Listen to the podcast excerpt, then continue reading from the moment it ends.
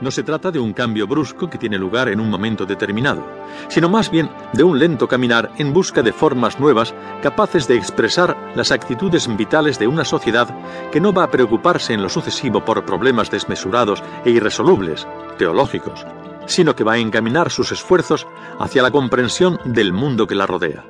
Encontrará esas formas, serenas y equilibradas, en lo conservado de la antigüedad clásica, cuando el huracán de la Reforma ponga fin a esa actitud, aparecerá un nuevo estilo.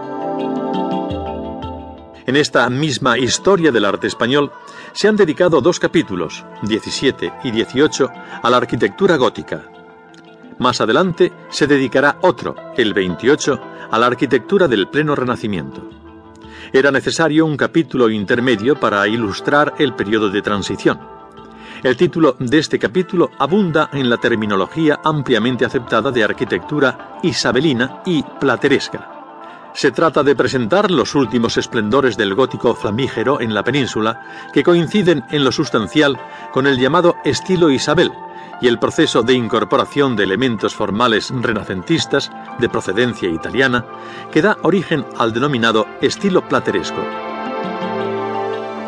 A medida que avanzamos en su estudio, nos iremos apercibiendo de lo convencional de esta división en muchos casos. Nos encontraremos con tramos o retoques de edificios góticos que pueden admitir también el calificativo de renacentistas. Otras veces nos sorprenderán ensayos arquitectónicos que no podemos encuadrar definitivamente en sitio alguno, pues son tan góticos como platerescos, o mejor dicho, ni una ni otra cosa nos ceñiremos preferentemente a presentar aquellos monumentos que nos parecen más representativos del cambio de estilo, huyendo de todo dogmatismo clasificatorio, pero aceptando las adscripciones habituales y teniendo muy en cuenta la cronología.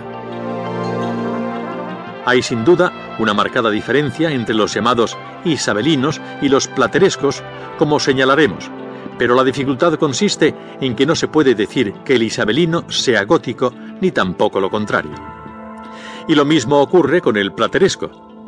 Tiene un nervio, una inspiración distinta a todo lo anterior, pero no podemos encuadrarlo sin más en el Renacimiento porque solo es renacentista en lo ornamental, e incluso lo ornamental se utiliza de una forma característica casi abusiva.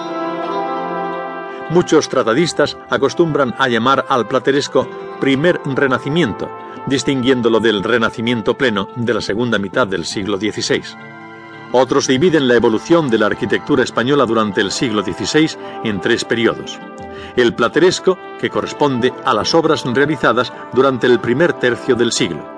El del purismo renacentista, correspondiente al segundo tercio. Y el estilo desornamentado o herreriano, que se impone en el tercio final.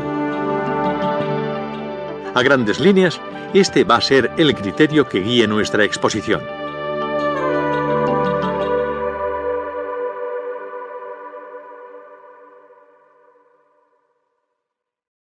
Chapiteles de las Torres, Catedral de Burgos. La mejor obra que conservamos del gótico flamígero en España son los chapiteles calados.